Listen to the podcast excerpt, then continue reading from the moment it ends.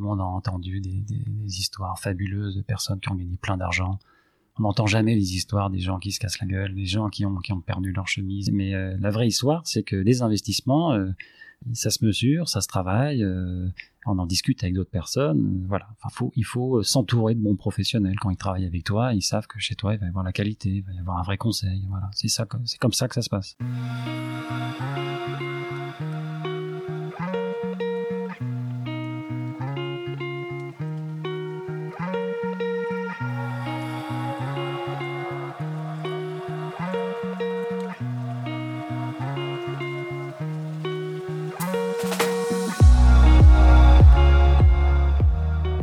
Bonjour et bienvenue dans ce podcast dédié à l'investissement immobilier.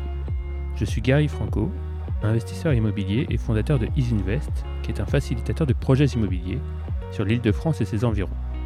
Vous pouvez nous retrouver sur notre site easyinvest.fr, nos pages Facebook, LinkedIn ou Instagram, et nos groupes Facebook dédiés pour l'un à l'investissement et pour l'autre à l'achat d'un logement en région parisienne.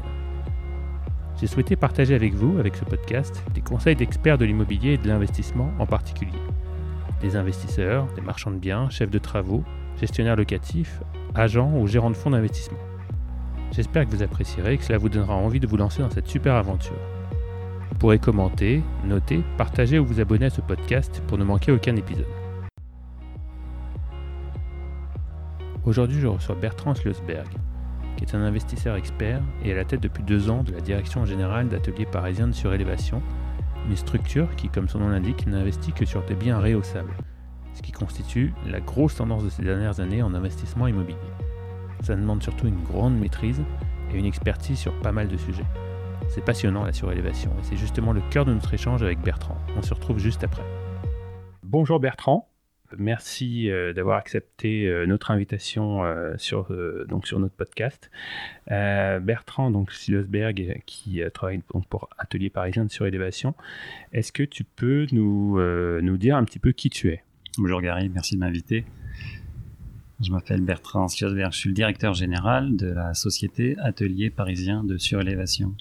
Alors j'expliquerai un peu dans le détail ce qu'est la surélévation, mais euh, pour comprendre un peu mon parcours, j'ai 46 ans, j'ai euh, euh, passé 8 ans de travail en Angleterre. J'ai un profil très international, pour lequel, dans lequel j'ai travaillé pour des sociétés américaines et anglaises essentiellement. Et rentré en France il y a une quinzaine d'années, j'ai travaillé pour Orange et j'étais un des directeurs achats d'Orange à l'international. Et puis après, pendant d'autres années, j'ai été responsable commercial de vente à l'international aussi. Donc j'ai eu un parcours qui me permettait d'avoir de l'achat, des ventes, du management de grosses équipes. Et en 2018, j'ai rejoint euh, ma société en tant que directeur général. D'accord, ok. Euh, déjà une, euh, première, une première passion, un premier attrait vers, vers ce qui allait devenir ensuite ton, ton cœur de métier. Comment est-ce que tu es venu à là? Est-ce que, est que, à titre perso, est-ce que tu étais déjà un petit peu intéressé par la, la construction ou la surélévation. Euh. Oui, c'est une vraie passion. C'est assez euh, intéressant parce que moi, depuis des années, je bricole, j'ai refait ma maison, euh, je travaille le fer, je travaille le bois, je travaille le béton, je travaille plein de choses. Mais au-delà de ça, il y a quelques années, j'ai commencé à investir pour des biens locatifs. Okay. Donc j'en ai comme je sais pas un, puis un deuxième, etc. Et ensuite, ça m'a permis de, de, rentrer dans le dans le métier, de comprendre les rouages, de l'investissement, du retour sur investissement, des contraintes des statuts. Et euh, en parallèle de mon métier, euh, bah, j'ai développé cette passion-là. Alors du coup, une fois j'ai eu une opportunité de rentrer dans l'immobilier, mais j'y suis allé. D'accord, ok, parfait. Euh, donc on était, je pense, effectivement, il y a, tu as rejoint il y a deux ans, c'est ça? Deux ans et demi, c'est ça. D'accord. Donc effectivement, oui, on était dans les, encore dans les débuts de, de, de, de toute la, la la, mode entre guillemets de la, de la surélévation, euh, parce qu'effectivement depuis, depuis quelques années on en entend parler énormément. Euh, donc c'était pour ça qu'on a, on a, on a choisi de, te, de t'inviter pour que tu puisses nous, nous parler de ton expertise. Euh, est-ce que tu peux nous parler justement un petit peu de la boîte? Oui, bien sûr. La société a été créée en 2015, le lendemain de la loi Allure. Et alors pour ceux qui ne sont pas forcément familiers avec la loi Allure, c'est la loi qui a permis le déplafonnement d'un certain nombre de règles d'urbanisme visant à booster euh, le BTP et la densification des centres-villes. Un exemple tout simple, il y avait un problème de COS, de coefficient d'occupation des sols. Donc sur une certaine parcelle, on ne pouvait pas construire plus de X mètres carrés. grâce à cette loi, on a pu euh, déplafonner et donc construire plus de mètres carrés. Donc les propriétaires ont pu, les propriétaires de maisons ont pu faire des extensions et les propriétaires d'immeubles ont pu euh, augmenter la taille de l'immeuble euh, de façon assez conséquente. Alors ma société, du coup, euh, a été créé dans le but d'apporter des solutions aux euh, copropriétaires, parce que souvent en fait les lois sont faites pour euh, apporter des solutions aux propriétaires de maisons. par exemple l'isolation des combles, etc. Il y a des financements et puis il n'y a pas de financement pour les copropriétaires. Et donc moi mon objectif, je suis promoteur. je suis promoteur aérien, c'est-à-dire que j'achète un terrain, mais il est au-dessus des immeubles. C'est un foncier aérien et je paye euh, l'air au-dessus des immeubles auprès des copropriétaires. Et euh, donc mes clients sont les copropriétaires, les syndics de copropriété, sont tous les copropriétaires euh, du rez-de-chaussée au dernier étage. Et j'arrive vers eux avec une proposition de valeur géniale qui permet de leur dire j'achète l'espace au-dessus de votre immeuble. Et alors on verra un peu plus, tard dans le détail, mais et, puis je rénove votre immeuble gratuitement pour vous. D'accord. Alors effectivement, voilà, ça, c'est parfait, puisque c'est la, transition vers la suite. L'idée, c'était voilà, de, rentrer un petit peu dans le, dans le thème euh, de ce podcast euh, sur, sur la surélévation. Euh, l'idée, c'était de comprendre justement en quoi ça consiste.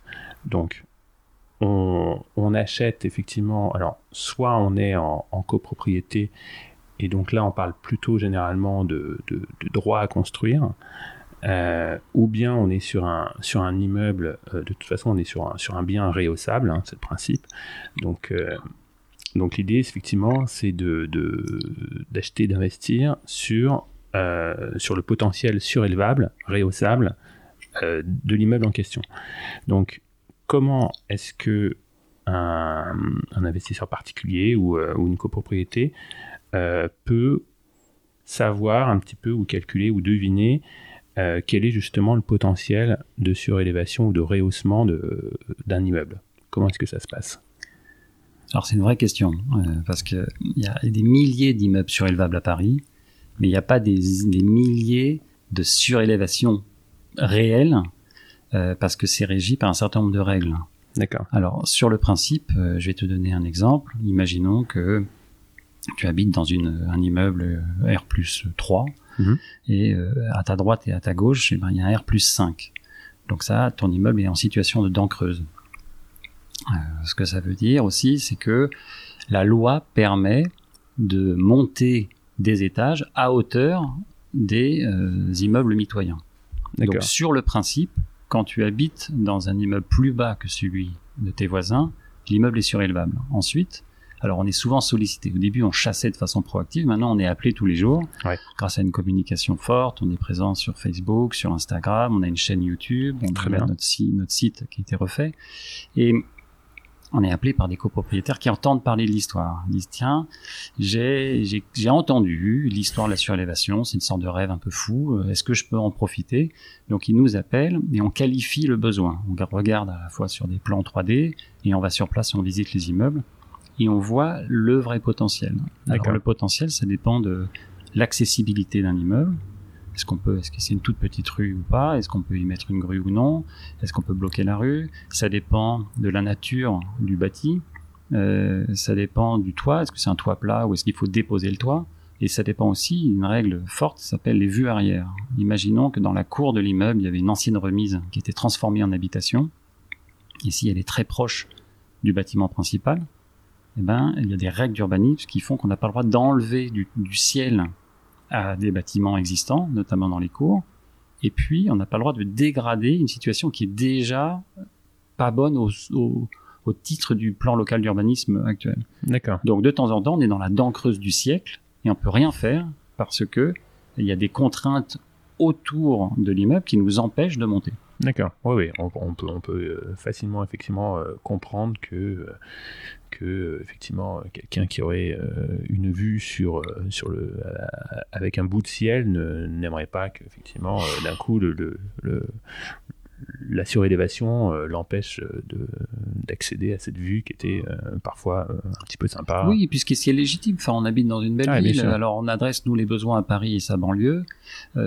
première couronne. On a aussi ouvert une filiale dans le sud de la France pour adresser la Côte d'Azur, mais à Paris, c'est une ville tellement magnifique, il faut, faut faire attention. C'est-à-dire qu'on est souvent, moi, je, traîne le mot euh, promoteur, promoteur avec tout ce qui va derrière. On a l'impression que ça va y avoir quelque chose qui va pas être net, ça va être compliqué, ça va pas être beau, etc. Et moi, c'est tout, l'essence de, mon combat dans, dans ce métier-là, c'est de justement inverser cette tendance-là. On est vraiment dans un partage de valeur d'un projet immobilier avec les copropriétaires. D'accord. Donc, c'est chez eux, on construit sur leur toit. Donc, ils restent chez eux et donc, il faut vraiment avoir un aval de la copropriété, qu'ils adhèrent au projet, qu'ils soient contents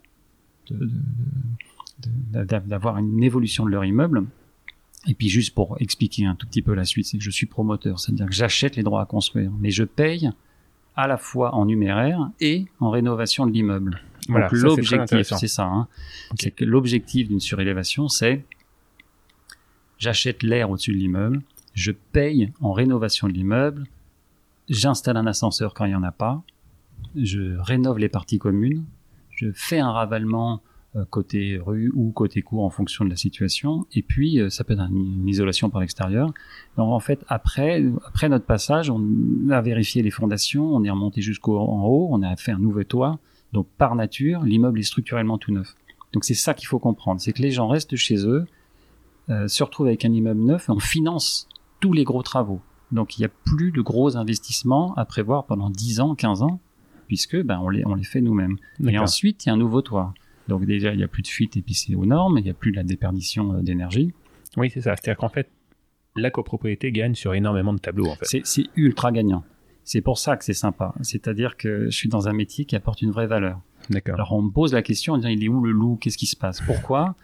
Pourquoi vous venez chez moi et pourquoi vous me dites que vous allez financer 500, 600, 1 million d'euros de, d'investissement pur sans que euh, moi, copropriétaire, j'ai avancé un seul euro. Donc il faut passer pas mal de temps à expliquer auprès des copropriétaires. Il y a effectivement pas mal de pédagogie. À... Là, c'est la loi. La loi, elle nous autorise et nous permet de faire euh, cette idée euh, géniale qui est de partager avec des copropriétaires un projet immobilier. D'accord. Ok. Et donc effectivement, ça fait partie du. Comment ça se passe? Tu, tu signes un, contrat avec la copropriété dans lequel tu, vas t'engager à ah. euh, effectuer une rénovation des parties communes, un ravalement, etc. Est-ce que tout est listé Oui, euh, alors tout est listé et ultra normé. C'est-à-dire que si j'essaie de dérouler les étapes, dans un premier temps, on qualifie le besoin, on qualifie l'immeuble.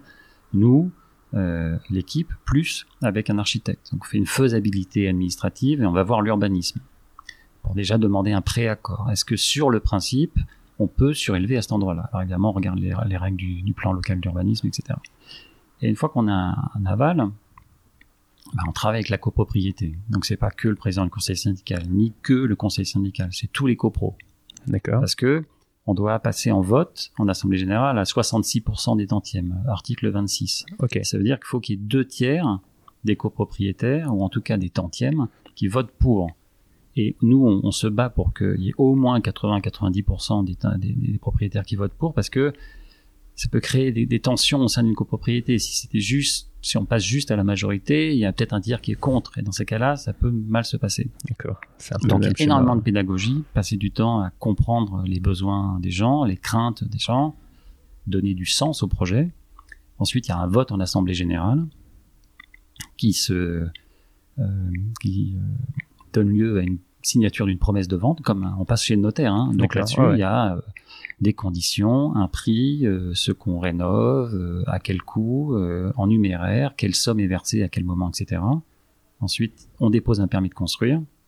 Quand il est purgé, on signe un acte authentique. Donc là, on devient propriétaire officiellement donc de, de, cette, de ce lot d'attente, de cet espace à construire. Et là, on paye. Hein. Quand on a du numéraire, alors soit il y a des travaux quand on s'engageait à les faire, soit on paye. D'accord. Et euh, par Parfois, c'est un petit euh, peu les deux?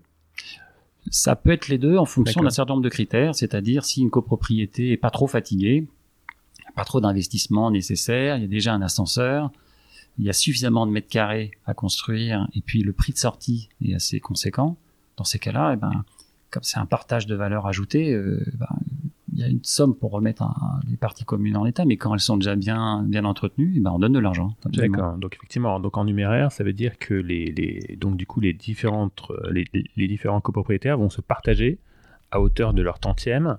Exactement. C'est un appel de charge inversée. C'est-à-dire qu'on paye notre notaire paye le notaire de la copro, le notaire verse au syndic et le syndic reverse le trop perçu ou le perçu en fonction des tantièmes respectifs de chaque copropriétaire. D'accord, très, très bien. Euh, en termes de, en de nuisances, de travaux, euh, est-ce que le, le, je sais pas, hein, question pour pour un, pour un néophyte, euh, est-ce que par exemple le, l'habitant de l'étage le plus haut de l'immeuble va avoir des nuisances beaucoup plus importantes que celui qui est sur un étage intermédiaire par exemple? Comment est-ce que ça se passe? En règle générale, il y a des nuisances mhm. euh, évidentes, hein, parce qu'à un moment donné, il y a quand même un peu, il y a, un échafaudage, et quand on construit un ascenseur, etc. Mais nous, on travaille pour que le gros œuvre, mhm. euh, c'est-à-dire la partie où, euh, une fois qu'on a le toit et les murs, hein, concrètement, se fasse le plus rapidement possible. Alors, on travaille en structure légère, qui nous permettent, un, de pas rajouter trop de poids à un immeuble, parce qu'évidemment, on n'en a pas parlé, mais bon, tous les immeubles, quand on est un immeuble euh, R plus 5 et on rajoute un étage en bois, ben, la plupart du temps, il tient la charge. Mais quand on a un immeuble de deux étages et on met trois étages de plus, et bien évidemment, il faut tout renforcer. Donc, euh, D'accord. Euh, donc ça, ça fait partie de l'étude. Ah, c'est toute l'étude préalable. préalable avec les bureaux d'études structure. On fait une étude de sol. et puis on est contraint, hein, très très contraint. Administrativement, on est contraint par l'arbre l'urbaniste, les architectes des bâtiments de France et la commission du Vieux Paris. Mhm. Et techniquement, on est contraint par par la nature, par la nature du bâti, euh, exactement, de ce qui doit, euh, va venir effectivement euh, Alors, se poser dessus. Exactement. Alors donc pour répondre à ta question, nous on travaille de façon à faire le gros œuvre le plus rapidement possible. Ça peut durer quelques mois seulement. D'accord. Voire moins en fonction, s'il y a un seul étage en, bois, on a du préfabriqué, on monte et en, trois semaines, ça y est, le, le bâti est fait. D'accord. Ensuite, c'est le second œuvre, donc évidemment c'est les maçons, c'est euh, les électriciens, euh, euh, c'est les plombiers qui passent et là y a, ça fait pas de bruit. Donc sur le principe, c'est pas des sont pas des chantiers qui font du bruit parce qu'on coule pas de béton. D'accord. donc ça c'est fondamental. Ensuite le, dernier étage, ben, il est plus impacté parce que évidemment c'est juste au-dessus de sa tête, mais néanmoins on travaille nous en milieu habité, c'est-à-dire que on fait tout de suite, euh, on, ne reloge pas les, euh, les, copropriétaires, sauf si on a une obligation de le faire, ou sauf s'ils sont directement sous les combles. C'est-à-dire s'ils sont sous la toiture, ben, on, peut, on, doit, on doit les évacuer pour rehausser, le, oui, bien entendu, oui, bien sûr, redresser les, le toit, etc. Enfin, les murs et ensuite faire le nouveau toit. Mais euh, ce sont des chantiers qui sont euh, heureusement euh, pas trop longs et sans trop de bruit. D'accord. Le délai euh, moyen d'une surélévation entre, entre les premiers échanges, la partie euh, administrative et... Alors, il y, a, plusieurs temps. Il y a un temps fort, c'est la, discussion avec les copropriétaires. il suffit d'avoir loupé l'AG euh, ah de, juin, par exemple, ils nous contactent juste deux semaines avant, euh, et puis ils disent ouais, on n'a pas le temps, c'est une copropriété un peu complexe, il y a 40 copropriétaires, on peut pas faire des AGE comme ça, il faut attendre l'année prochaine. Donc euh, on est captif hein, de, de, certaines dates butoirs, mais sur le principe, il y a une bonne année de, pour convaincre, pour discuter avec les copropriétaires.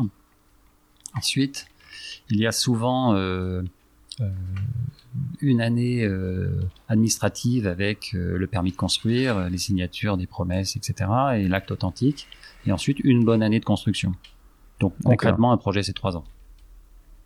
Ok, d'accord, trois ans, d'accord, en, tout et pour tout, à partir des premières discussions, d'accord. Et une fois que tu as donc signé ton acte authentique de vente et que tu vas rentrer donc du coup dans la partie, la partie construction, cette étape-là, et donc euh, beaucoup plus rapide. Et ça va représenter quoi? Peut-être euh, un an, la partie construction pure? Oui, c'est ça. C'est euh, d'accord. En fonction des, il y a pas mal de. Enfin, on évalue tout ça, mais évidemment, le principe, c'est que ça dure le moins de temps possible, parce qu'il faut comprendre deux choses. C'est-à-dire que moi, je suis promoteur, je gagne de l'argent que quand j'ai revendu mes lots. Donc, j'ai intérêt à faire en sorte que de construire bien, de bonne qualité, et construire vite. Et puis j'ai une deuxième contrainte qui est très bien, et ça c'est vraiment un super bénéfice pour les copropriétaires, c'est qu'à partir du moment où je signe un acte authentique, je deviens copropriétaire. D'accord. Et admettons que j'achète euh, deux étages d'un immeuble où il y avait déjà quatre étages, donc euh, enfin quatre plateaux, j'en rachète deux, donc je deviens propriétaire à titre au titre de 30% de la copropriété. Ouais.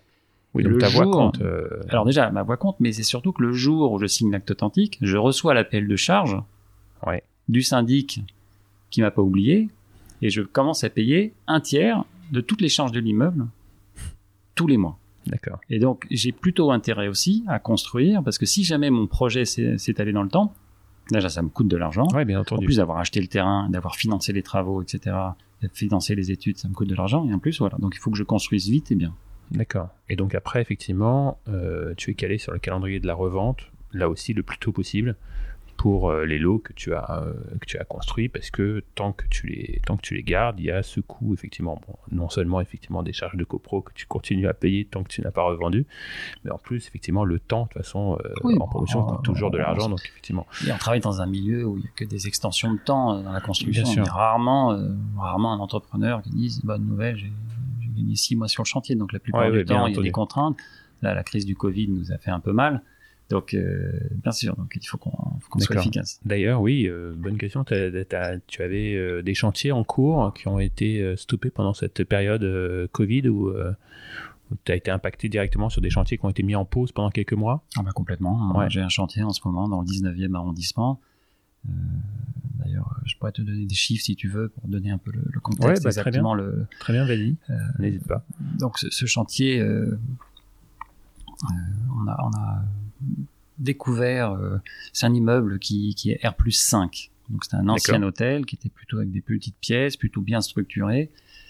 Et euh, on a acheté euh, trois étages. Donc on, va, on est en train de construire, de finaliser d'ailleurs la construction de trois étages, trois fois 100 mètres carrés. Et ces étages, on les a achetés 500 000 euros. D'accord. Donc 300 mètres carrés, 500 000 euros. Euh, et l'objectif, euh, c'est de pouvoir financer. Donc tout l'argent a été injecté dans la rénovation de l'immeuble. D'accord. Installation d'un ascenseur, il n'y en avait pas. Rénovation des parties communes, isolation par l'extérieur totale de l'immeuble. Donc rénovation des caves, euh, donc la totalité. Donc nous, on a, on a donné de l'argent pour pouvoir euh, aider la copropriété qui était très très fatiguée. Hein. Il y avait des fuites de partout, la peinture euh, était, était partout, était en lambris dans les, dans, les parties communes, etc. Donc c'est un appel d'air énorme pour la copropriété. Et euh, ce chantier, donc, euh, on a commencé en octobre l'année dernière. Et euh, on devait le finir avant l'été. Et évidemment, la crise du Covid nous a fait évacuer le chantier pendant plusieurs mois. Donc on a, on a pris du retard et on va le finir d'ici la fin de l'année. D'accord. Ok. et donc sur cet exemple-là, donc tu gères avec tes équipes donc la partie euh, rénovation donc de l'existant. Donc c'est là que la copro du coup euh, reçoit les fonds. Euh, non, reçoit pas de fonds justement. Va se retrouver avec un avec un immeuble totalement réhabilité, rénové. Donc effectivement pour les pour les copropriétaires, c'est pas de l'argent direct. c'est pas un chèque direct qu'ils reçoivent du syndic, mais c'est un immeuble rénové dans lequel ils, vont pouvoir vivre, habiter, et du coup, bah, c'est aussi une, fantastique plus-value pour eux pour euh, le jour où ils voudront revendre leurs biens, puisqu'ils se retrouvent dans un immeuble totalement rénové. C'est magnifique à tous les titres, parce que leur immeuble prend de la valeur, parce que déjà, il n'y a plus de grosses, euh, grosses dépenses prévues, on, les prend en charge. On installe un ascenseur, chaque lot prend de la valeur aussi. Ah oui, énorme. Euh, et ça a un effet intéressant sur tout le quartier. Parce que si on vend du neuf au prix du neuf, donc le propriétaire qui était au troisième étage, qui dit bah voilà ma valeur avant ça valait 9500 et puis c'est vendu admettons à 11 000 en haut, bah euh, je vais pouvoir ma valeur référence va devenir euh, 11 000 euros pour l'appartement que je vendre. Parce qu'avec une vraie preuve en disant bah vous voyez bien dans le même immeuble etc. Et ensuite on a on a, on a remarqué un effet vachement intéressant, c'est que les immeubles d'à côté du coup s'indexent aussi sur le prix du nouvel immeuble en disant bah à côté ça a été vendu 11 000 mais aussi ça vaut. Donc une belle rénovation, une belle réhausse ça apporte de la valeur au copropriétaire, à l'immeuble et puis au quartier. Donc euh, c'est vraiment bénéfique. Il n'y a pas de, il y a, y a, vraiment pas de d'espace euh, qui apporte beaucoup du doute, euh, de la crainte. C'est tout est encadré, tout est légiféré. Et tout est extrêmement bien euh, maîtrisé par notamment, enfin, on a des, notaires, etc., qui vérifient tout. On fait des référés préventifs, il y a des huissiers, il y a tout, enfin, tout, tout est une batterie d'éléments qui font que euh, c'est très très sécurisé pour une, de faire une surélévation. D'accord. Et alors effectivement, dans ce dans ce descriptif-là, dans lequel tu euh, tu vas tu vas ajouter un ascenseur dans la sur l'immeuble existant. Euh, du coup, effectivement, c'est-à-dire que c'est une hausse de valeur pas possible pour notamment les, habitants des derniers étages euh, actuels. Ils se retrouvent avec quelque chose qui, enfin, celui qui habitait au, cinquième, puisque tu me parlais, je crois, d'un derrière plus 5, celui qui habitait au cinquième sans ascenseur, là, il se retrouve avec quelque chose qui a, qui a, une valeur, une valeur ajoutée énorme. Bah, c'est là où c'est un vrai projet euh, pour tout le monde. C'est-à-dire que, évidemment, globalement, on prend un, immeuble haussmanien, on a toujours l'impression que c'est plutôt les plus gros propriétaires qui sont au premier, deuxième étage, qui ont plus de tantièmes, qui choisissent. Et puis les plis propriétaires en haut, eux, ils n'ont pas beaucoup de tantièmes, mais ils doivent subir. Bon, c'est un peu caricatural, mais ça ressemble un peu à ça. Et euh, dans, dans, dans, ce schéma-là, bah, on apporte une vraie valeur. C'est effectivement euh, les personnes du cinquième étage, et ben, la valeur de l'appartement prend plus de 20% tout de suite. Parce ah que tout de suite, ils ont euh, un accès euh, unique euh, il n'avait pas avant, il n'y avait pas de possibilité, et puis ça coûte une fortune un ascenseur. Donc, euh, oui, bien sûr. Donc voilà, donc c'est, c'est, c'est, ça justifie d'avoir des, des personnes au-dessus de sa tête. Donc ceux qui sont au dernier étage généralement disent, bah oui, moi j'ai acheté exprès un dernier étage, donc c'est pas pour avoir quelqu'un au-dessus de moi, mais en même temps de dire, bah, peut-être, mais on va vous payer toutes vos charges pendant 10 ans, vous allez avoir un ascenseur, vous allez prendre de la valeur, et en plus il y a plus de copropriétaires, et ça va euh, réduire les charges globales. Donc, est-ce que vous, vous comprenez la valeur? Est-ce que vous êtes plutôt partant ou non? Eh La plupart du temps, évidemment, ils disent oui. Oui, bien entendu, oui. C'est-à-dire que tu as, un travail de pédagogie euh, au départ pour expliquer un petit peu le, cœur de ton métier et le projet euh, que tu envisages sur, sur l'immeuble en question.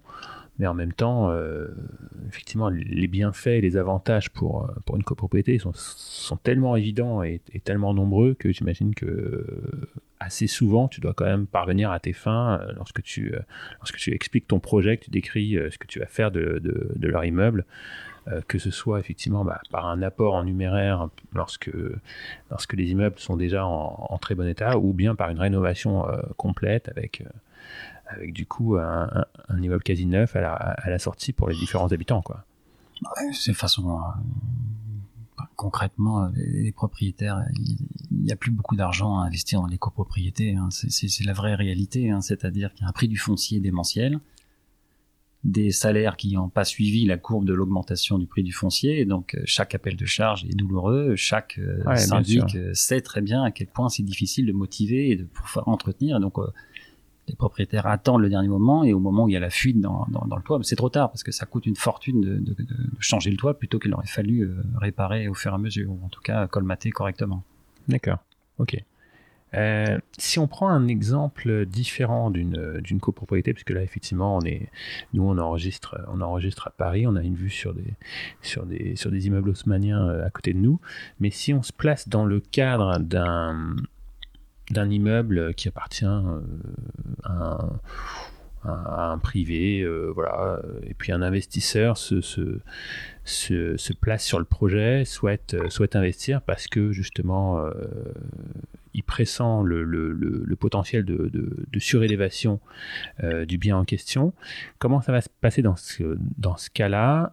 Donc il va devoir déposer un permis de construire euh, auprès de, auprès de l'urbanisme et de la mairie pour pouvoir euh, valider son projet de, surélévation. Mais dans ce cadre-là, dans lequel donc il n'y a pas le, la copropriété comme, euh, comme interlocuteur, est-ce que tu peux nous expliquer dans les grandes lignes combien va coûter, par exemple, pour un investisseur, je donne allez, un exemple complètement, euh, complètement bateau. Imaginons un, investisseur qui va acheter un petit immeuble en, région parisienne.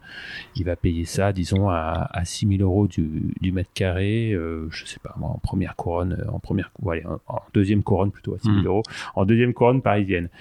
Euh, combien va lui coûter, grosso modo, hein, sur une valeur moyenne, la surélévation, imaginons qu'il achète un, R plus 2, il veut faire deux étages supplémentaires. Quel est le prix au mètre carré euh, d'une surélévation en budget moyen? C'est ultra difficile de répondre. D'accord. Parce que c'est la question, euh, tout le monde me pose la question, parce que évidemment, ça, ça, dépend aussi, ça indique, ça implique euh, le prix d'achat aussi du foncier aérien, c'est-à-dire le droit à construire, pour que les gens comprennent. Malheureusement, c'est assez complexe parce que peut-on accéder à l'immeuble? Peut-on continuer la cage d'escalier? Doit-on déposer le toit? Y a-t-il des vues arrière? Faut-il faire un renforcement euh, des fondations? Euh, si c'est des micropieux, il n'y en a pas pour 10 000 euros, pour 60 000, 100 000, 200 000 euros facilement, etc. Donc, il y a plein de paramètres en fait. Il y a énormément de paramètres. D'accord. Euh, donc c'est très tu as des valeurs moyennes. Enfin, alors maintenant les valeurs. Oui, alors les, excuse-moi bah, évidemment les, les, les, valeurs moyennes. Euh, disons que pour une surélévation, euh, c'est plutôt entre euh, autour de 3000 euros hors taxe par mètre carré. D'accord. La construction en soi. Et ensuite, il y a une batterie de, de ce qu'on appelle les zones horaires techniques que personne ne sait. Donc, euh, il faut payer un géomètre, de faire un arpentage, qui doit, qui donc il y a tout un, relevé, on refait tout un relevé. Il faut payer une étude de sol, des BET structures, il y avoir des BET acoustiques, euh, BET fluides.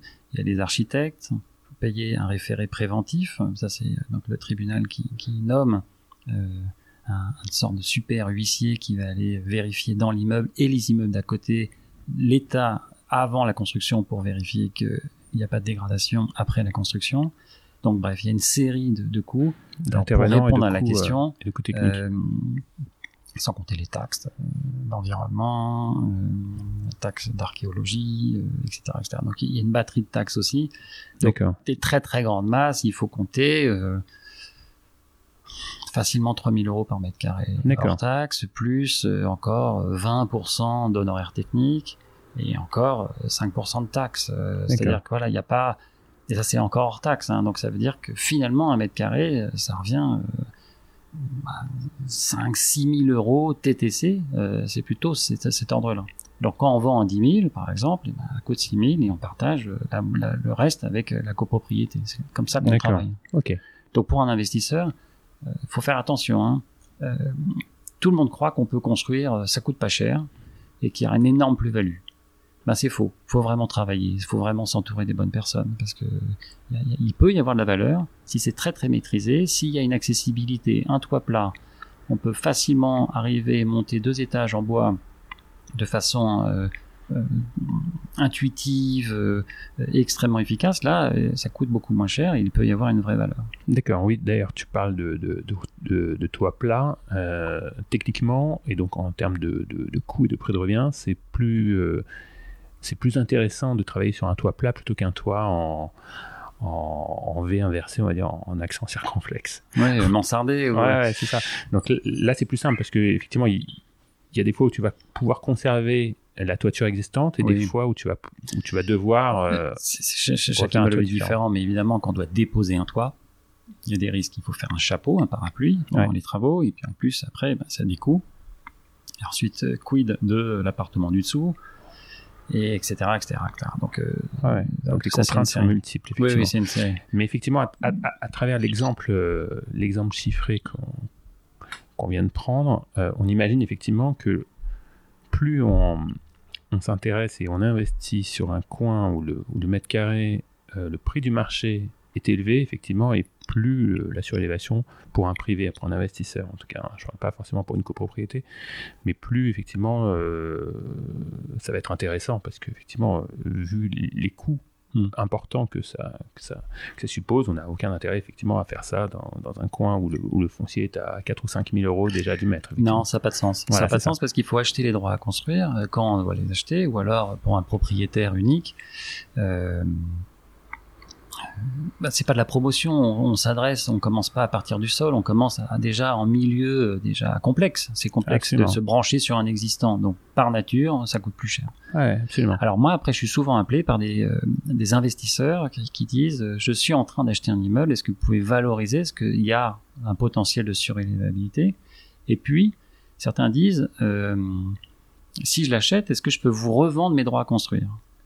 Et ça, c'est intéressant pour un investisseur, euh, c'est-à-dire qu'il se dit j'achète un immeuble et je revends juste derrière euh, des mètres carrés fictifs. Potentiel, et, et ça permet de, de, de, réduire le prix unitaire d'achat du mètre carré euh, très très rapidement.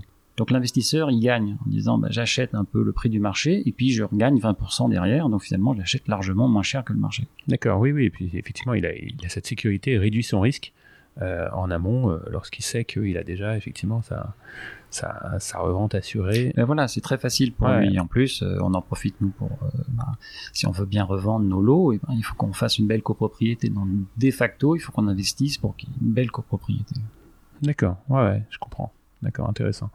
Donc effectivement, tu travailles vraiment principalement, voire exclusivement de toute façon en milieu urbain, dans les grandes villes. Euh, Paris, c'est ton, terrain de, son terrain de jeu au quotidien. D'ailleurs, si tu peux nous expliquer un petit peu en quoi consiste ton quotidien lorsque tu, arrives au bureau, tu travailles sur, euh, j'imagine, tu as des projets, des projets continuellement du moment sur lesquels tu bosses un petit peu régulièrement. Et après, donc tu le disais, ce sont plutôt aujourd'hui les clients qui te sollicitent. Ça marche plutôt dans ce sens-là. C'est pas forcément toi qui va, euh, qui va solliciter euh, le syndic d'une, d'une dent creuse, entre guillemets. Euh, c'est plutôt les clients qui font appel à toi parce que, comme tu disais, ils ont entendu parler de, d'un potentiel de, de, surélévation. comment ça marche? Ton téléphone sonne, il y a le syndic ou, ou, un copropriétaire qui t'appelle? Comment, comment ça marche? On a pas mal de, donc, des typologies d'appels. On a des syndics qui viennent nous appeler pour dire est-ce que on peut travailler sur mon parc? De tous les immeubles. Je vous envoie ma liste des 50, 60, 100 immeubles que je gère et euh, dites-moi euh, le potentiel, quel immeuble est surélevable, de façon à ce que je puisse introduire ça à la prochaine assemblée générale. Et pour une fois, le syndic arrive avec une solution de financement auprès des copropriétaires, plutôt que d'être l'entité qui va demander de l'argent donc ils inversent le rôle et ça c'est vraiment un, plus pour eux. On a aussi énormément de particuliers qui nous appellent, des, des, copropriétaires euh, euh, qui ont entendu parler, c'est ce que tu disais, ils ont entendu parler de la surélévation, ils connaissent quelqu'un qui connaît quelqu'un. Ah, moi j'ai gagné de l'argent en restant chez moi. Ah bon, comment t'as fait? Bah, Je vais t'expliquer. Et puis c'est simple, hein, il suffit de lever la tête. Si votre immeuble est plus bas que celui d'à côté, bah, il a des chances d'être surélevable. Point. Donc appelez-nous. C'est comme ça qu'on fait. Donc, euh, on est appelé. Et ma journée, euh, ben, c'est un mélange entre euh, l'analyse des projets, les appels clients, et puis le travail sur les offres. Pas mal de finances. On a travaillé beaucoup sur la partie business plan. Et ensuite, trois fois par semaine, je vais visiter un immeuble, je monte sur le toit. Euh, c'est sympa, c'est-à-dire qu'on est beaucoup à l'extérieur, on visite, on regarde, on comprend. Euh, la partie magique, c'est quand on ouvre un portail, un portail d'une façade plutôt euh, banale, et puis d'un seul coup, on voit une sorte de cour arborée à l'intérieur. C'est super intéressant. C'est vraiment chouette là, de découvrir l'histoire des bâtiments et de, de, rentrer là dans des endroits absolument phénoménaux. D'accord, oui, parce qu'effectivement, il doit y avoir une sorte de, de, pari euh, un petit peu caché euh, auquel euh, tout à chacun n'a pas forcément accès. Et parfois, effectivement, en entrant sous le, sous le porche d'un immeuble haussmanien, qu'on, on ne devine pas forcément ce qu'il y a derrière. Et donc, toi, effectivement, tu as la chance de pouvoir accéder à des, à des magnifiques toits terrasses. C'est super. Et puis, il n'y a pas que de la surélévation au-dessus des immeubles. Des fois, il y a des, des parkings en fond de parcelle. Et ça, toute personne n'y pense, mais on peut mettre, un étage dessus, mettre. Euh, donc, nous, on est spécialiste de l'optimisation foncière, c'est-à-dire que à la fois c'est la surélévation, c'est la réhausse à la, verticale, et puis il y a l'optimisation horizontale aussi, c'est de dire, bah, maintenant la loi vous permet aussi, vous n'y avez pas pensé, mais avant, euh, vous aviez un grand parc parce qu'il fallait pour qu'un immeuble 5 étages tienne sur euh, une parcelle, il fallait par exemple qu'il y ait un X mètres carrés de, de, de parc de jardin. La plupart du temps, c'est inutilisé, donc on peut peut-être mettre un petit bâtiment joli, hein, pas, imposant, quelque chose qui permette de, peut-être un étage ou deux. Et dans ces cas-là, ben, ça, donne de l'argent aux copropriétaires et il maximise un espace dont ils n'avaient pas connaissance. Ok, d'accord. Je pensais à quelque chose. Euh, est-ce que sur tes différents projets, euh, il t'arrive parfois de, surélever et de faire euh, quelque chose euh, type un, toit terrasse pour la, pour la copropriété, euh, là où il n'y en avait pas forcément auparavant. Est-ce que, ça, est que ça arrive que, je sais pas, la copropriété te, te, te soumette l'idée, ou que toi tu soumettes l'idée que en surélevant de X, X niveau, tu, tu rajoutes un, un avantage supplémentaire en fait hein, pour les différents euh, copropriétaires, c'est-à-dire un, toit terrasse dont la copro pourra, pourra bénéficier par exemple. Est-ce que ça arrive ce genre de truc? Alors ça arrive peu, mais on, nous pose la question assez régulièrement. Alors l'objectif déjà d'une surélévation, nous, c'est de faire des choses assez jolies, c'est-à-dire il faut qu'il y ait des terrasses, il faut qu'il y ait des balcons, il faut des, si possible des grandes hauteurs sous plafond. c'est quand même vraiment sympathique. Et le Covid, la crise du Covid a accentué ce besoin ah, d'avoir des espaces extérieurs. Donc oui, c'est une demande.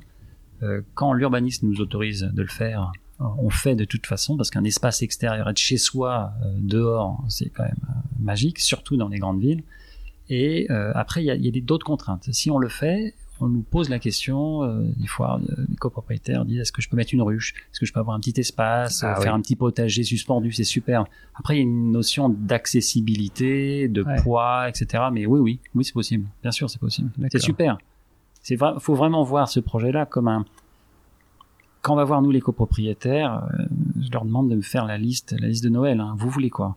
On va dire ah là, je voudrais vous me virez la cuve à mazout, et puis je voudrais un nouveau chauffage, et puis maintenant vous me changez mes fenêtres, et puis ça, et puis très bien. Et nous on met tout ça dans le pot et on regarde la réalité du la terrain. Faisabilité, et on dit si c'est possible, on le fait.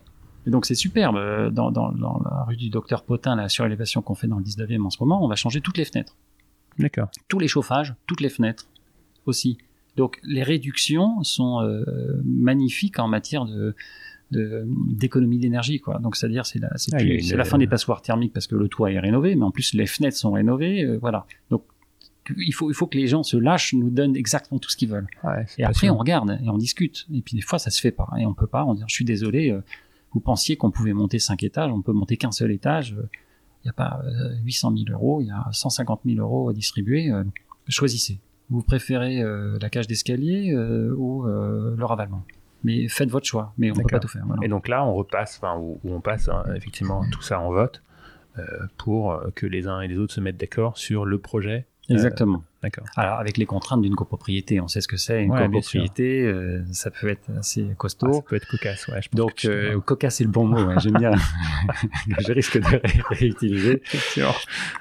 oui, c'est c'est euh, c'est un ajustement un peu fin, euh, donc il faut que tout le monde y trouve son compte. Euh, mais bien sûr, c'est des sujets à discuter. Ok, bah écoute, passionnant, très bien. bah écoute, on va, on, va passer sur les questions un petit peu plus, plus larges, plus, plus personnelles et, et, moins parler de la surélévation. Comment est-ce que, à titre personnel, tu imagines ton, ton, ton job dans, dans quelques années? Dans, dans, dans, 3 à 5 ans, par exemple est-ce que, Comment est-ce que tu imagines le, le, le, Bertrand de dans 3 à 5 ans, par exemple? Le Bertrand dans 3 à 5 ans, il est intimement lié au Bertrand actuel, c'est-à-dire euh, euh, on est dans une phase de croissance pour ma société. Euh, superbe, on a, on a plus d'une cinquantaine de projets qu'on étudie au quotidien en ce moment, on est appelé tous les jours.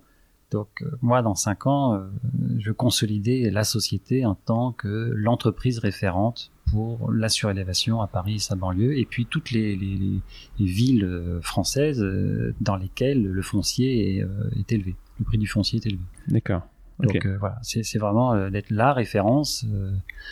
plus de dix chantiers en, en permanence euh, des permis de construire en études, etc. Donc, pour le coup, je reviens à la surélévation, c'est pas moins le Bertrand personnel, c'est le Bertrand dans 5 ans avec ma société. D'accord, super.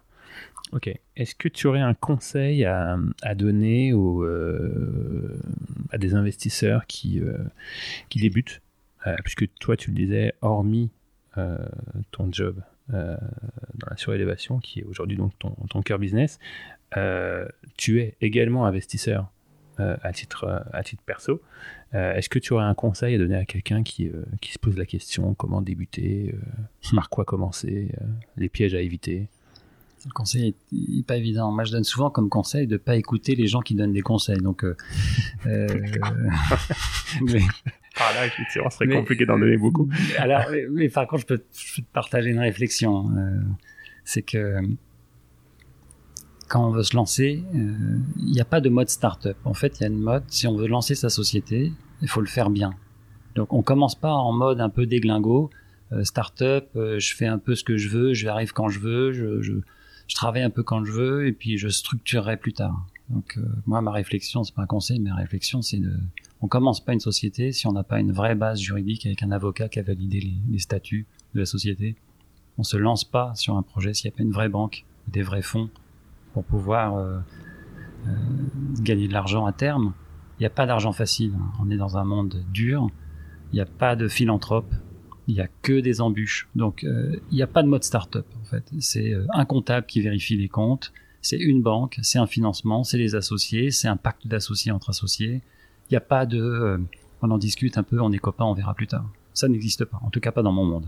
D'accord, ok, super. Donc effectivement pour le pour l'investisseur, en tout cas, si on, si on se remet au, au, prisme de, de, l'investisseur particulier qui, euh, qui, cherche un projet, en tout cas ton conseil, c'est de, c'est, de border son projet euh, en amont le plus possible pour éviter tout risque de, d'imprévus euh. Oui, on travaille dans l'immobilier, tout le monde a envie d'avoir des beaux, projets, tout le monde a entendu des, histoires fabuleuses de personnes qui ont gagné plein d'argent.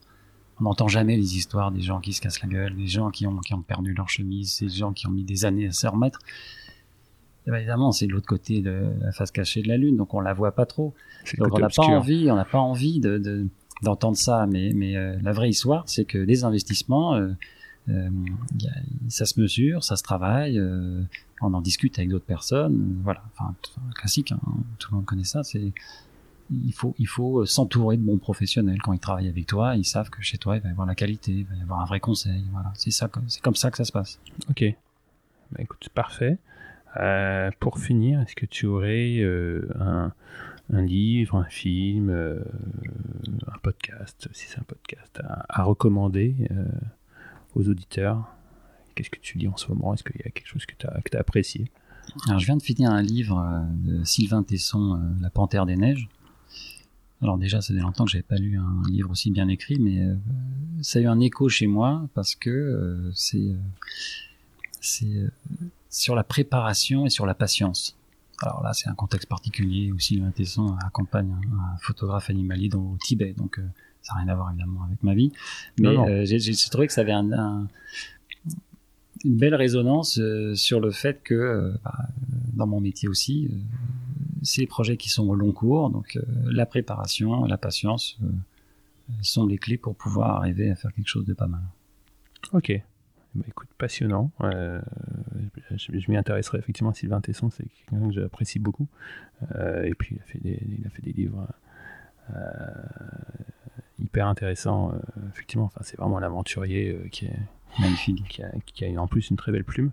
Euh, ok, bah écoute, merci beaucoup Bertrand pour, pour cet échange, très intéressant et, et, donc on peut retrouver, donc comme tu le disais, ton actualité sur à la fois ton site web et puis donc ta, ta chaîne YouTube euh, sur lesquels tu, euh, tu, présentes un petit peu ton activité, tes projets. Exactement. Alors, on a notre chaîne, euh, enfin notre site www.ap-surélévation.com et on a fait une mini-série sur notre chaîne YouTube qui permet d'encadrer justement, on a fait participer le président du conseil syndical de la surélévation qu'on réalise en ce moment, de façon à avoir une, un retour non pas de nous qui vendons nos services, mais le client qui, qui discute du pourquoi il a fait une surélévation, comment il nous a trouvé et pourquoi il est satisfait euh, du travail. Donc euh, allez-y, regardez euh, sur YouTube, Atelier parisien de surélévation, vous aurez toutes les informations.